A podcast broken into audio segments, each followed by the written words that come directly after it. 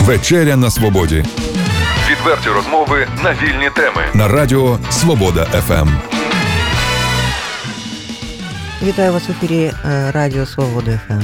І вечеря на свободі відповідно. Сьогодні ми говоримо про громадське телебачення в Чернігові. А тому у нас у гостях Сергій Зосименко. А хто ж ще? Вітаємо. Дякую. Пане Сергію, а що у нас там з громадським? Воно існує? І з громадською журналістикою, якщо ширше. Воно існує і воно все ще легітимне.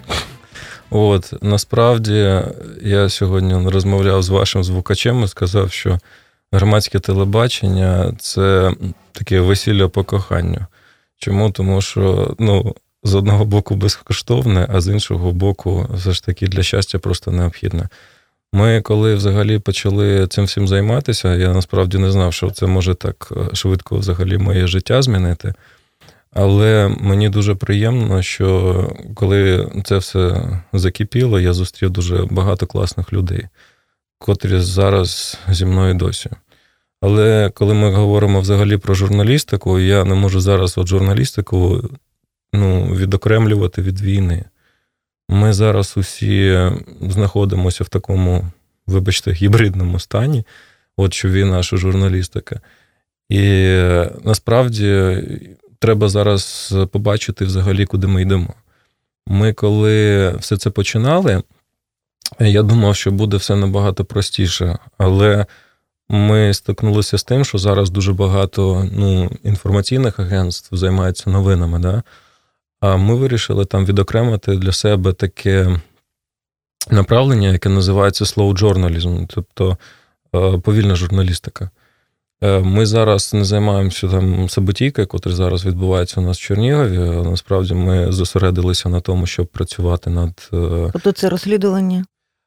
Ну, з одного боку, я б сказав, бо більше аналітика, ніж розслідування. Чому? Тому що треба зараз не події, е, ну не на подіях зосереджуватися, а зосереджуватися все ж таки на процесах, котрі зараз відбуваються. Одна, одразу хотілося б почути приклади аналітики, якою ви займаєтесь у нас в Чернігівському регіоні. Ну, дивіться, ми, по-перше, зараз почали займатися справою Дениса Дубровського, Ніжинського оружейного оборони, як його зараз назвали.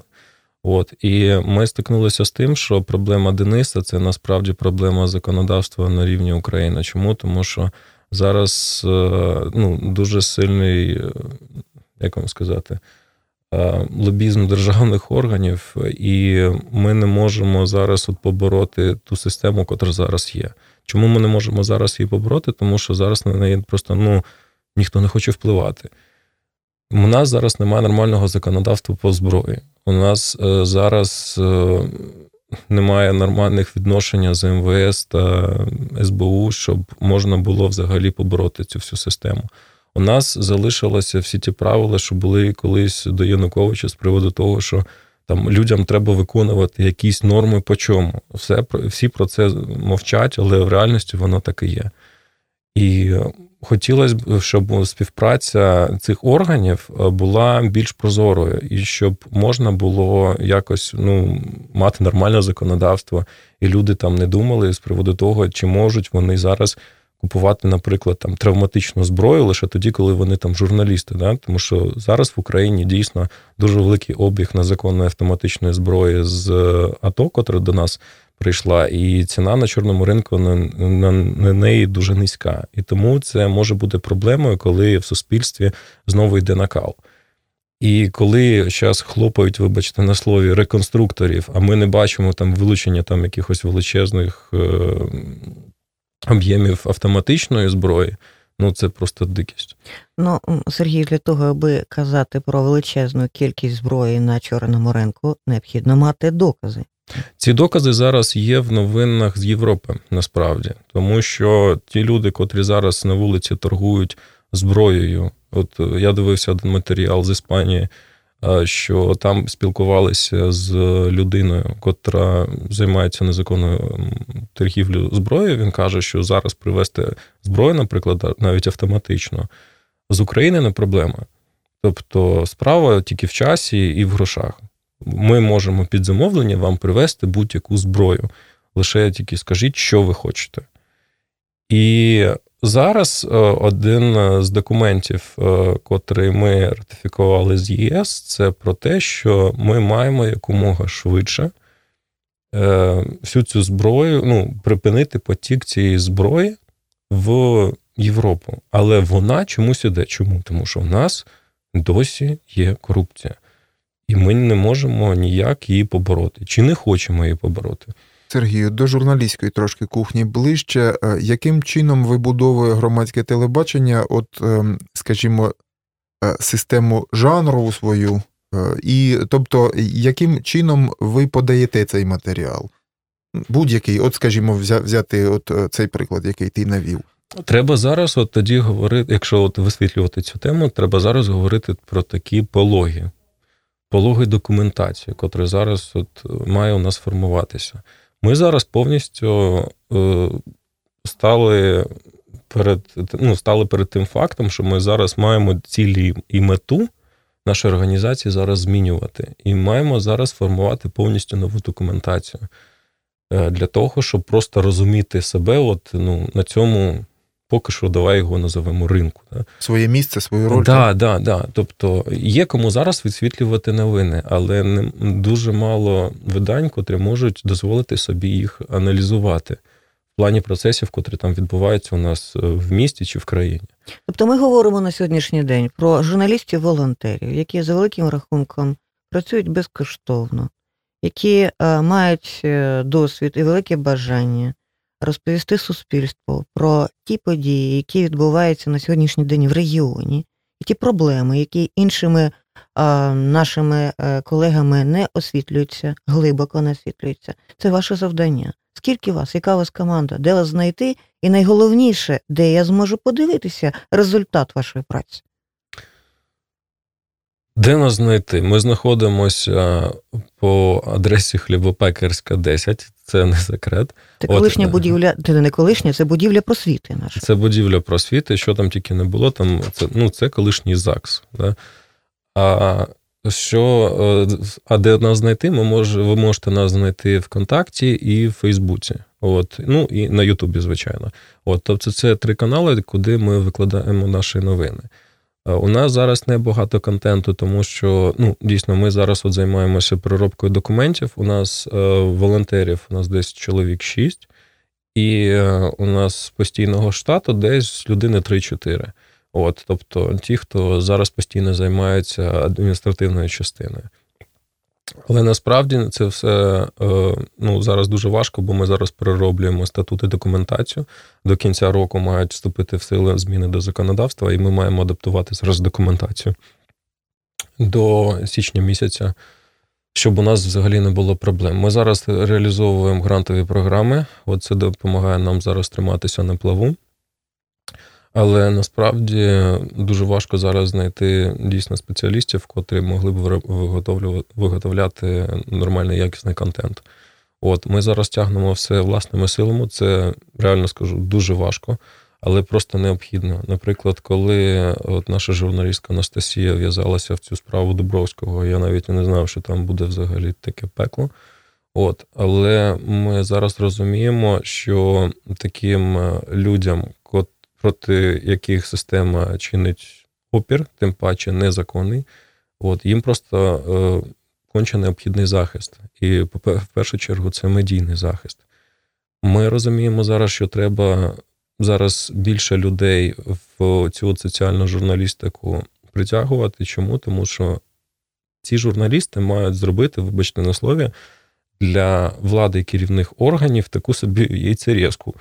Чому? Тому що коли е, влада щось робить, робить проти народу, проти своєї громади, е, у суспільства мають бути механізми, щоб е, це все додавлювати в них. І влада починає вже бикувати лише тоді, коли суспільство не хоче його контролювати. Тобто ми зараз розуміємо, що коли ми говоримо про незалежну журналістику, ми говоримо про її, по-перше, незалежне фінансування. Тобто, щоб вони не думали, де взяти гроші. Чому? Тому що коли е, е, інтернет-видання, телеканали перекупають політичні партії, ми вже не можемо говорити взагалі про незалежність. Ми можемо говорити тільки про лобіювання чихось інтересів. Ми е, суспільство зараз не в стані фінансувати е, взагалі яких, якісь телеканали, які навіть будуть захищати їхні інтереси, тому що суспільство зараз просто виживає. Ми зараз ну, не знаходимося в Києві. Ми знаємо, яка середня зарплатня зараз в Чернігові. І ми маємо розуміти, що от ми, наприклад, вже на своєму каналі більше не викладаємо там картинки, типу, допоможіть нашому проєкту. Чому? Тому що ми розуміємо, що зараз е, люди заробляють вже ну, не ті гроші. Суспільство нас вже фінансувати не може. Да, там бували там моменти, коли у нас було дуже складно, ми там е, за допомогою до людей зверталися. І слава Богу, вони нам цю допомогу надавали. Але ми розум... ми маємо зробити так, щоб ми більше до них за допомогою цієї не зверталися. Ну, мені, наприклад, вже соромно у людей просити. Да? Чому? Тому що я розумію, ну, коли ти займаєшся там по дитячій онкології, бачиш, що там люди там останні несуть, що там якісь ліки дітям купити. Я розумію, що я е, ці гроші у цих дітей відбираю, по суті, коли я у них ці гроші прошу для для нашого проєкту. І ми ми маємо зараз е, зробити так, щоб ми е, ну, до кінця наступного року стали фінансово незалежні. Механізми для цього абсолютно всі є. Документацію ми теж все зробимо, тому я думаю, що буде все нормально. Я, якщо чесно, думаю, що ми вже закриємося протягом двох двох років, але ну, дасть Бог, ми все-таки виживемо і будемо далі робити те, що ми робимо. Тому що коли ми в'язалися в проблему дитячої онкології, от у цьому році, е, ми все ж таки тему змогли висвітлити і. Ну, слава Богу, дитячий онкоблок в дитячій обласній лікарні вже запущений, вже працює. Тобто результати є від роботи? Так, да, да, результати є. Е, Давайте про дитячу онкологію. Що там були за проблеми, як ви допомогли їх вирішити? Ну насправді проблеми ці вилізли ще два роки тому, коли взагалі не було закупок е, по дитячій онкогематології. Ну, у нас ж як? У нас, якщо не одне, так друге, почалася там війна. Е, державних закупівель там не було. Потім державні закупівлі пішли на організацію Crown Agents, це британська організація, котра мала закупити по е, найдешевим цінам. От там було у нас взагалі в Україні три організації: перша UNDP, друга Crown Agents і ще одна, от е, не буду казати, я вже її не пам'ятаю. Тобто одна займалася онкогематологією, інша там там протитуберкульозними препаратами і так далі.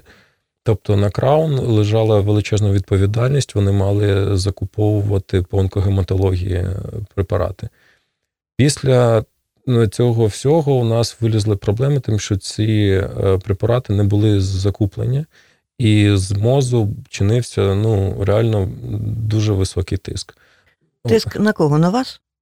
Ні, тиск, е, ну, тиск на місця. Чому? Тому що ліків взагалі не було. Лікарі про це казали, тобто, що препаратів немає. МОЗ е, сказав, зняв себе повну відповідальність, сказав, що цим займається все зараз інша організація, і вони нічого не можуть зробити. І дійшло до просто маразму, коли була державна закупівля, да, тобто за державні кошти. Е, ця державна закупівля перейшла до рук е, британської організації, а ми не можемо замовити документи, щоб подивитися, що взагалі закуповується по яким цінам. Тобто, як постфактум вже можемо подивитися, а так в прямому ні. І я був дуже радий, коли е, вже прийшла Уляна Супрун, да, і в міністерстві почало все змінюватися. Тобто були розморожені вже і державні закупівлі, і вже якісь ліки пішли, але насправді це було дуже страшно, коли я от на початку того року я збирав дитині просто на те, щоб допомогти їй померти. Тому що у неї вже там була запущена е, повністю запущена онкологія, і там треба були ліки, щоб за тиждень просто на той світ піти. І потім е, до нас вже почали звертатися за допомогою, коли в дитячу обласну лікарню кожні 2-3 дня почали привозити дітей з лейкозом. Щоб ви розуміли, е, ну, лікування лейкоза, лікування лейкоза треба три протоколи. І кожен з цих ну, мінімум три протоколи. І кожен з протоколів коштує десь 50 тисяч гривень.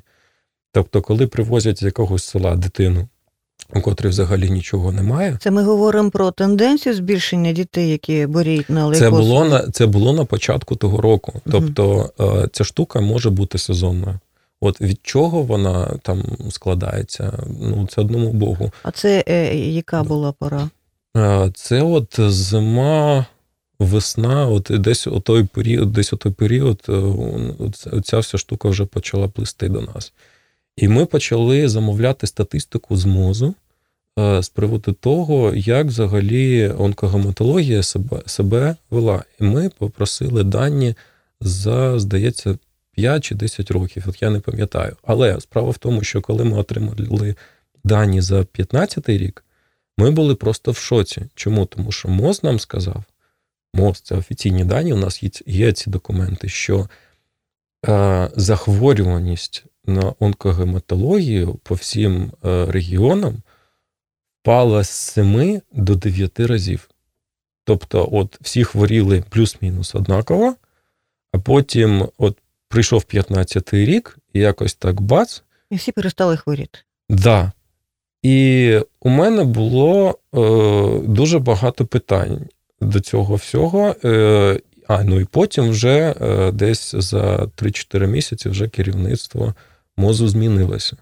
От, ну і вже почалася інша сторінка в плані здоров'я. Тобто ми можемо говорити, не стверджуючи, але так думати, чи ймовірно МОЗ займався підтасовкою статистики. Ми це хочемо ще спитати насправді у моза. Чому? Тому що зараз е, я розумію, що в мозі проходять ті процеси становлення, котрі зараз просто необхідні. Я розумію, що одна Ульяна Супрун не зможе зробити всього, що має. Має працювати зараз команда. Е, знайти зараз насправді компетентних людей, котрі знають, що треба робити. Це що на нашому місцевому рівні, що на рівні Києва зараз все ж таки дуже важко. І ми маємо зараз розуміти, що яка відповідальність зараз лежить просто на її плечах. Але я розумію, що час покаже, чим система буде більш відкритою, чим більше ми зможемо її контролювати, тим менше буде в ній цих негативних процесів, котрі були раніше. Сергію, чому мені Чернігівці, е, Чернігівки е, і е, людині, яка інколи дивляться ці інтернетні новини, а необхідно спостерігати за роботою громадського телебачення. Чому я мушу це робити? От доведіть мені, що я дуже багато втрачу, якщо я не буду слідкувати за ваш, за вашою роботою. Справа не в тому, що ви можете втратити, справа в тому, що ви можете отримати. Ми, коли взагалі почали працювати, ми, по-перше, е, робили телеканал навіть не для суспільства, а для тих журналістів, котрі будуть туди приходити. Наша головна мета створити умови для тих людей, хто буде приходити і реалізовувати ті матеріали, котрі виходять у нас на каналі. Чому? Тобто ви вважаєте, що в інших організаціях немає умов, аби створювати е, нормальні матеріали? Не ми кажемо, що треба робити нашим журналістам. Наші журналісти кажуть нам, які матеріали вони хочуть зробити. В цьому відмінність. Тобто, І ця стратегія вона себе виправдовує, вдається? Насправді найголовніше, що коли волонтер приходить приходить до нас і каже: Ми хоч, я хочу зробити матеріал до Дня української мови. От Віра до мене приходить і каже: Я хочу зробити матеріал до Дня української мови. Чудовий, до речі, ви матеріал. Дякую. Дякую, Вірі. Віра, дякую тобі. І вона каже: От я хочу те-то, те-то, те-то. Ми сіли з нею там, проговорили, е, що потрібно ті люди, ті люди, ті люди. Е, хочу зробити так і так. Все окей. І вона цим всім займається.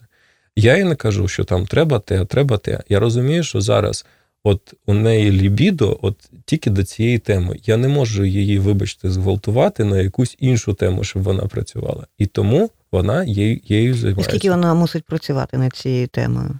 А в тому та й справа, що, наприклад, коли вона почала взагалі про цю тему на цю тему робити матеріал, вона її почала робити за місяць до її виходу.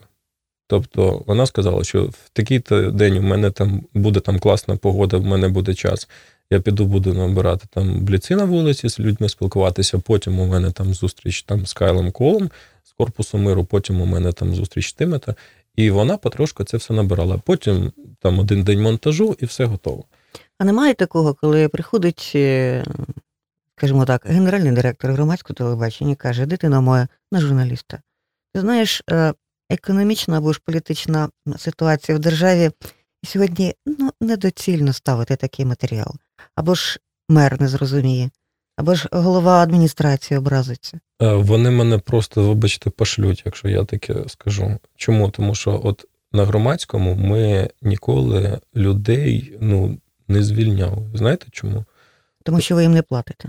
Ну, це, це по-перше. А по-друге, е, люди, коли взагалі хочуть щось зробити, наша головна мета створити для них умови. Чому? Коли вони виготовляють якийсь продукт, вони в процесі цього роблять помилки. Да?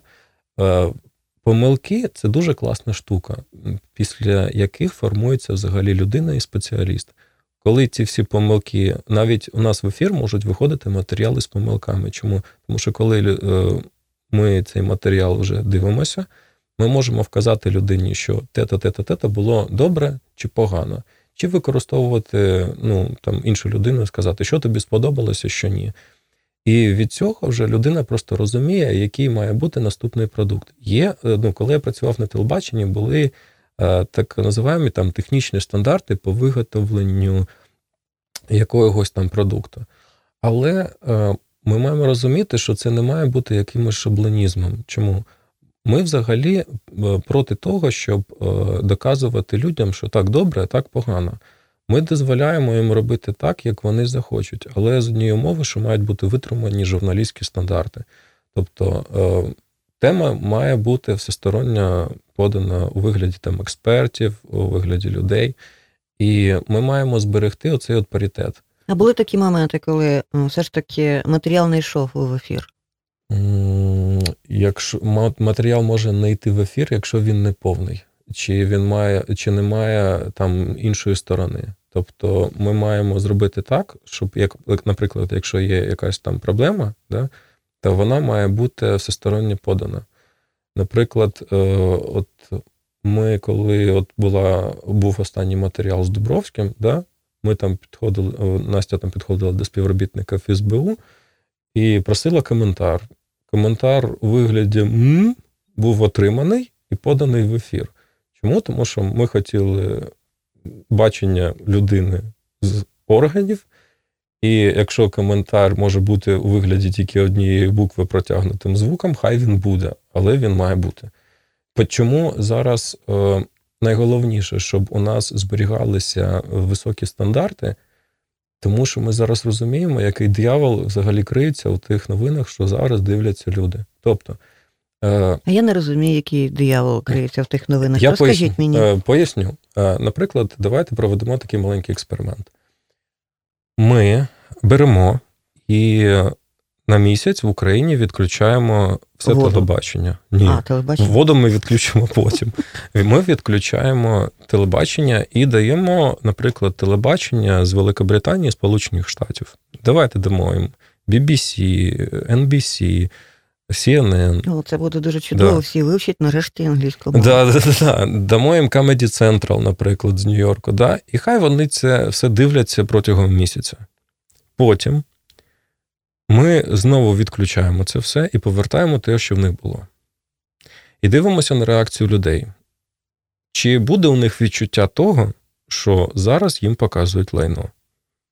Якщо воно буде, у людей буде запит на те, щоб їм повернули те, що їм подобалось. І найголовніше, що вони вже бачили, як воно має бути.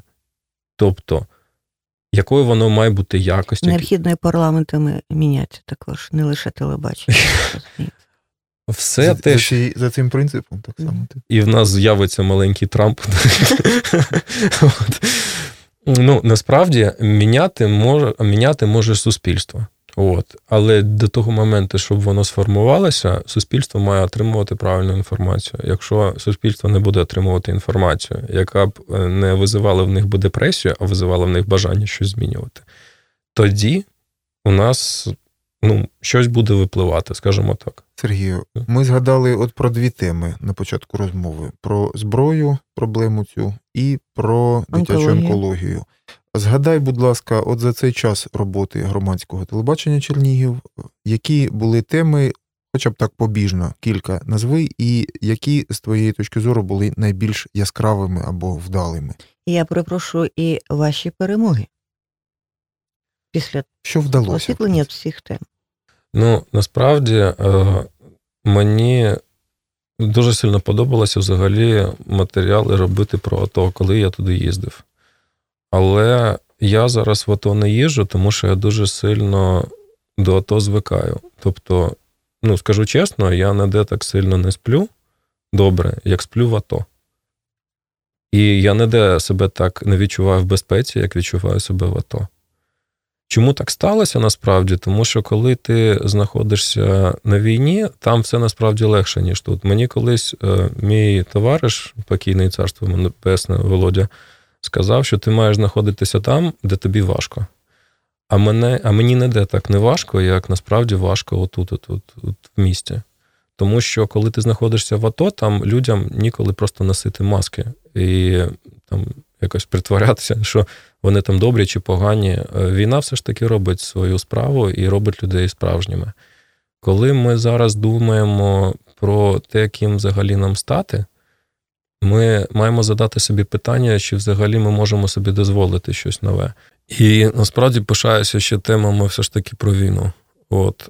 Чому? Тому що війна все ж таки мені дала взагалі розуміння те, ким я маю бути.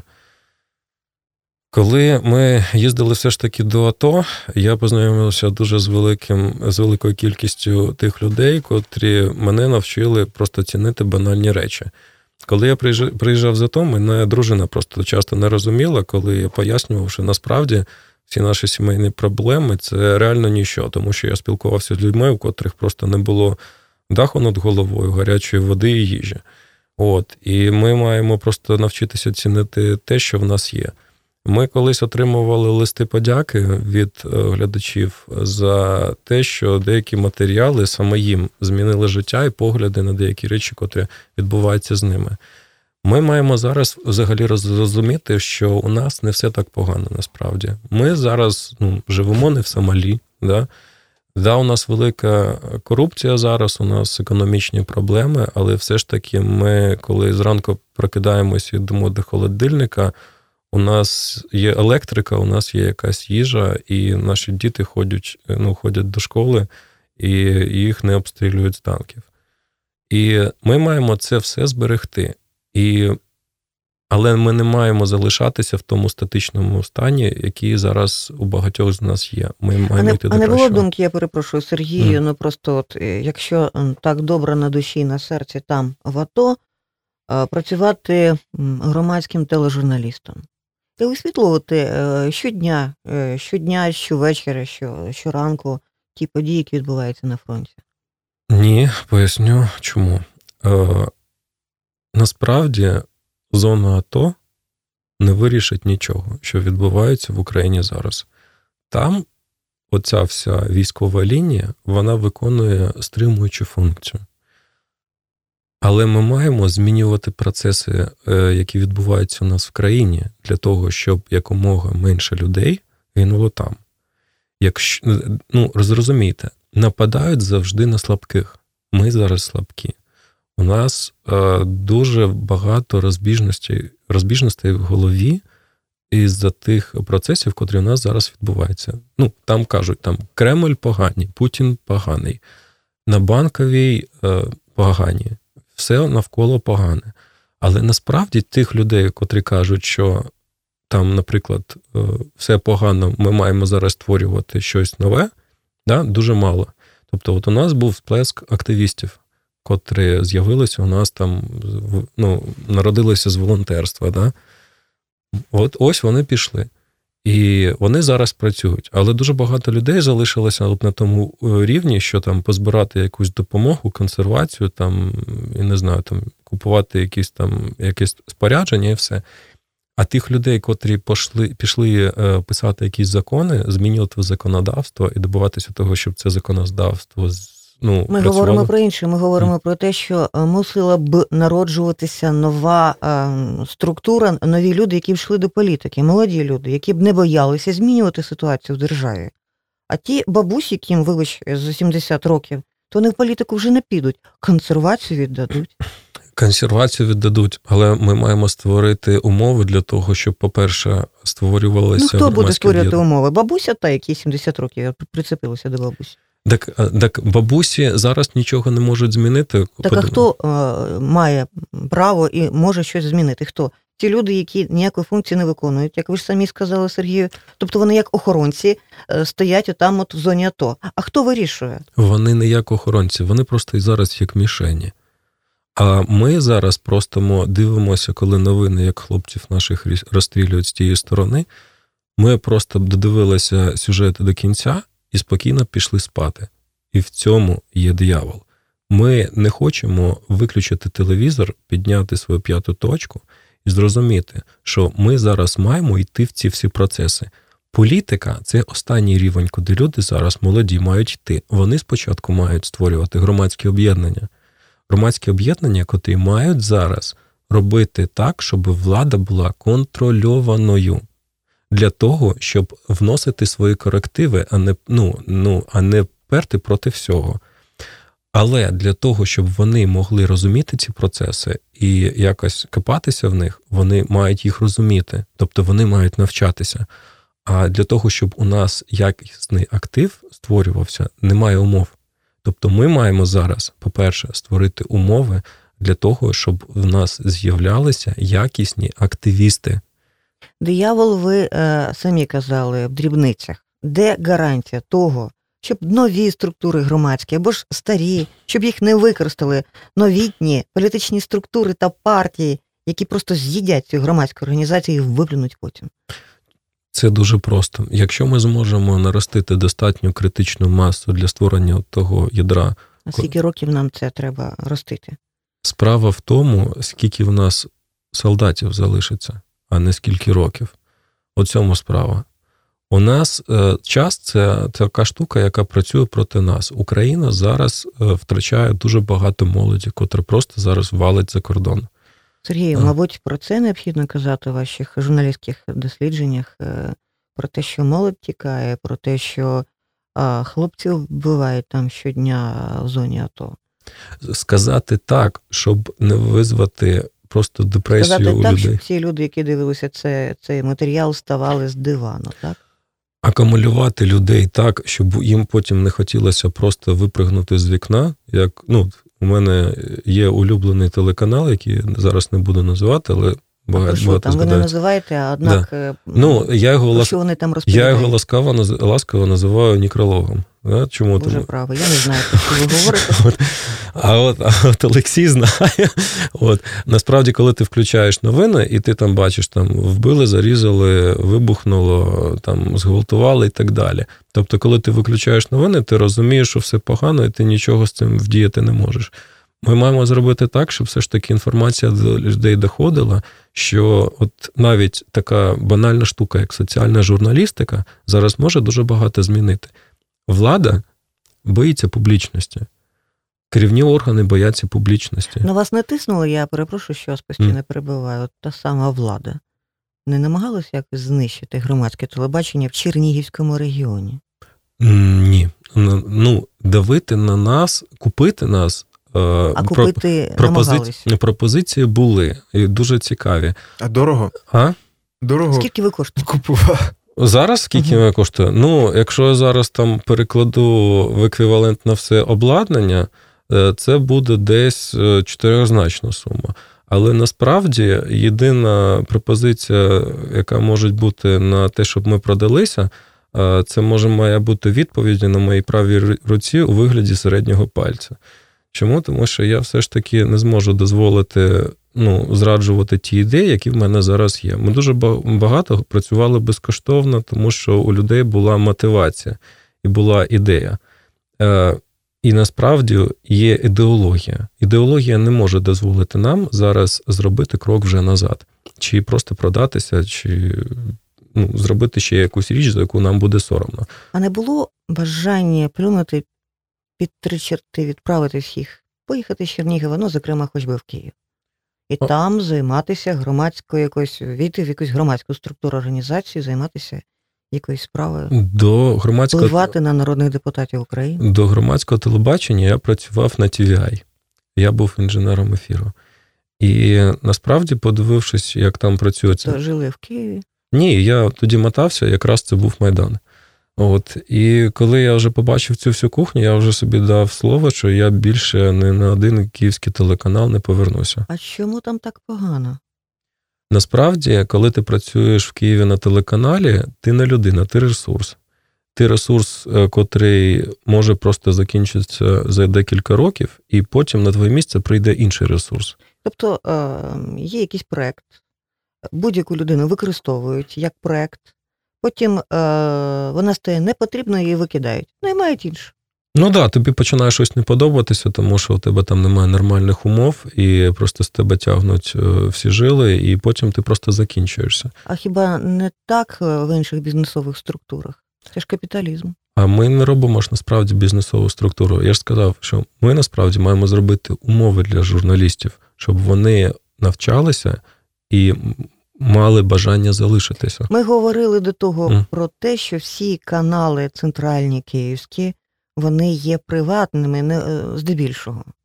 І от на приватних каналах відношення до простої людини, до працівника, з ваших слів, саме таке. Так дійсно, чому?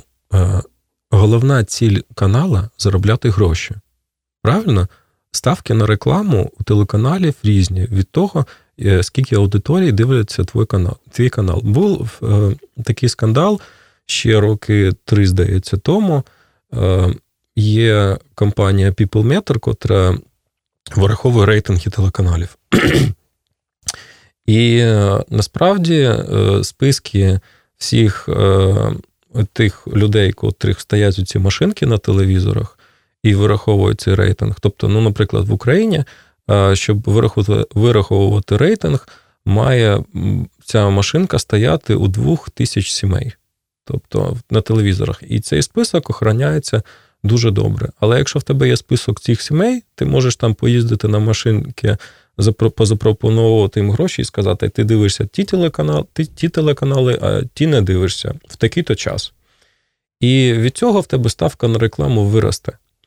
І е, всі, щоб ви розуміли, всі новинні телеканали, якщо от вони чисто новинами займаються, вони збиткові, окрім там трьох чи чотирьох, здається. От, Тобто, якщо ми там зараз говоримо там про перші там три рейтингові телеканали в Україні, вони е, на рекламі цій заробляють. Да? Інші телеканали витягують свої новини тільки за, за рахунок того, що вони е, роблять там якісь шоу, да, там таланти там, чи ще щось таке. І з цього вони мають гроші. А новини це вже як побічне.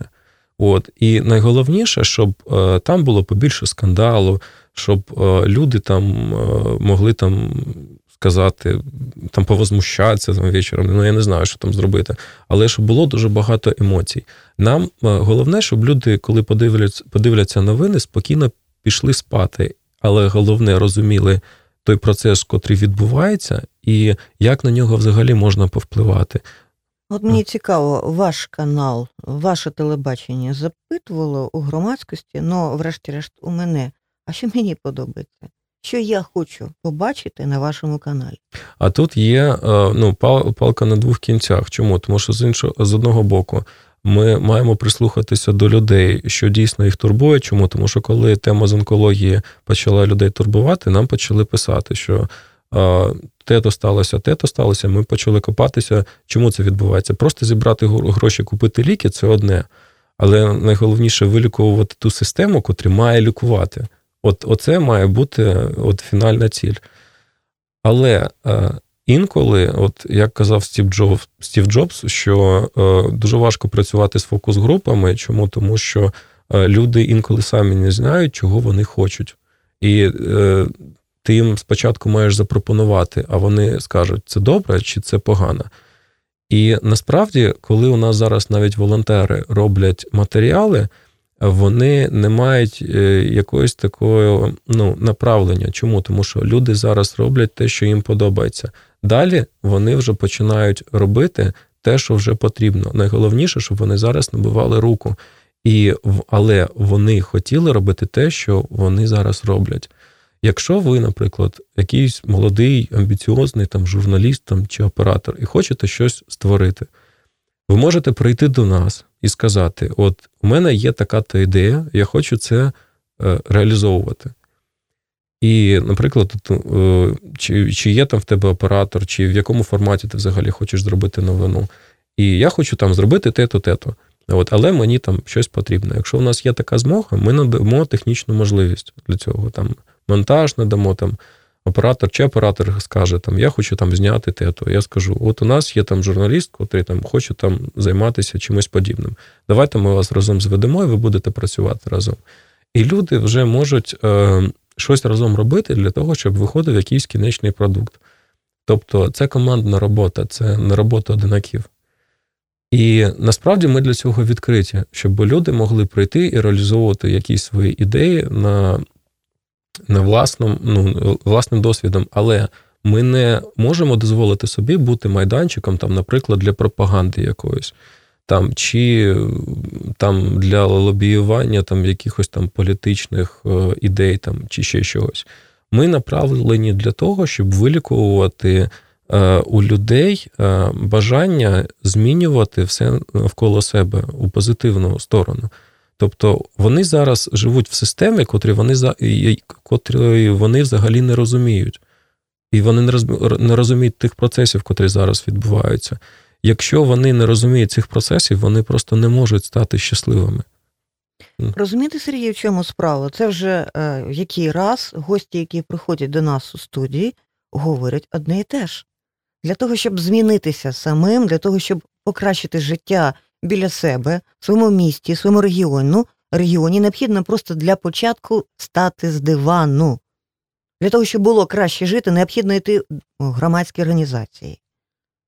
А Хочете розповісти про щось, ідіть на громадське телебачення. Вам навіть дадуть камеру і допоможуть створити сюжет. Мені здається, вам про це необхідно більше казати. Ми зараз не будемо вже про це казати, ми будемо це робити. З того року ми будемо запускати школу журналістики. У нас е, торік вона була, от, і десь половина наших випускників пішли зараз працювати на якісь місцеві ЗМІ. От і ми е, все ж таки зробили такі А це була безкоштовна ця школа журналістики? Чи ці люди платили якісь гроші? Там, е, здається, був мінімальний якийсь взнос, ну таке, щоб на coffee break ну, вистачило. Але насправді ця школа, що має зараз е, відбуватися, вона, ну все ж таки, якщо вийде, вона буде безкоштовна. Якщо вона це навіть на базі знову ж таки просвіти. Так, да, це буде на базі просвіти. І найголовніше, ми хочемо зробити зараз відеокурс, якщо все-таки вийде, для того, щоб щоб люди офлайн могли навчатися цьому всьому. Чому? Тому що якщо ти навіть сидиш там ВКонтакті чи Фейсбуці, чи ведеш свій блог, ти можеш прописати про деякі речі, котрі відбуваються. І найголовніше, що коли ти починаєш. Е, їх вивчати, їх досліджуватися, вони від цього вже починають змінюватися. Якщо ти, наприклад, от як зараз вийшло з електронними деклараціями, да? от е, у суді там півмільйона доларів було, да? потім бац, і за тиждень її пограбували. Ну, Це ж теж якийсь процес відбувся. Да? Тобто, але ми маємо зараз розуміти, що е, коли вже стільки разів пограбували нашу країну, що ми маємо зараз якось процес крадіжки цей перекрити, щоб ми могли е, зараз змінити систему так, щоб вона все ж таки знову нам слугувала. Але якщо людям плювати на власне життя, чому чиновникам чи владі має бути не все одно на них? От люди мають себе зрозуміти, от взагалі в тій системі, в якій вони зараз живуть. І чому так сталося, що ми зараз маємо війну, маємо корупцію, маємо слабку економіку. Обирати народних обранців необхідно було не за гроші або гречку, тоді б і війни не було. А тут проблема в тому, що люди ж виходять, ну, народні обранці виходять же з народу, а народ зараз слабкий. І справа в тому, що якщо він не буде е, якось. Вони чомусь змінюються. Коли вони йдуть в депутати, вони одні коли вони стали депутатами, вони чимось іншим. А мені так здається, що вони такі однакові постійно, треба просто вміти їх зрозуміти, побачити. І, Ну, по-перше, деградують вони, Олексій, деградують. Одне одному не заважає. Я ж казав вам обом, що треба яйцерізка. Звичайний механізм для того, щоб можна було контролювати владу. Але це, е, цей механізм має все ж таки бути ну, з людей. Вони мають їх стримувати, вони мають їх виховувати, вони мають їм казати, чого вони хочуть. Сергію, повернемося знову до громадського телебачення. Якщо можна коротко, секунди за 30-40, все ж таки, яким воно буде у 2017 році? Це платформа, на базі якої будуть приходити люди навчатися, і в процесі якого вони будуть виготовлювати матеріали, які будуть направлені на люди з громадськості. Да, да. І, і, і ці матеріали будуть направлені на поліпшення життя в місті і розуміння тих процесів, які відбуваються у нас в країні. У нас е, новий канал, нова програма. Ми е, теж в дорозі. Е, ми теж постійно змінюємося і вчимося постійно щодня. Щоб ви нам, Сергію, побажали, в якому напрямку йти, а можливо, повернутися назад, можливо, е, чогось чи когось боятися. Ну, боятися точно не треба. Єдине, що я я вже зрозумів одну річ по життю, що все ж таки добиваються більшого в житті не талановиті, а вперті. От Тому насправді треба бути просто впертими. І ти, і найголовніше просто розуміти себе в цьому світі, і що ти хочеш зробити. А далі вже і люди, і ресурси знайдуться. Тобто розбивати стіни ногами. Я думаю, що якщо лобом. якщо ви будете правильно йти, вони самі розпадуться. Директор громадського телебачення в Чернігові, пан Сергій. Засилок. Хай Був буде так. Гостем нашої програми. Дякую вам за чудову розмову. Дякую вам. Відверті розмови на вільні теми у програмі Вечеря на Свободі. Понеділок, четвер о 18.00 на радіо Свобода ФМ.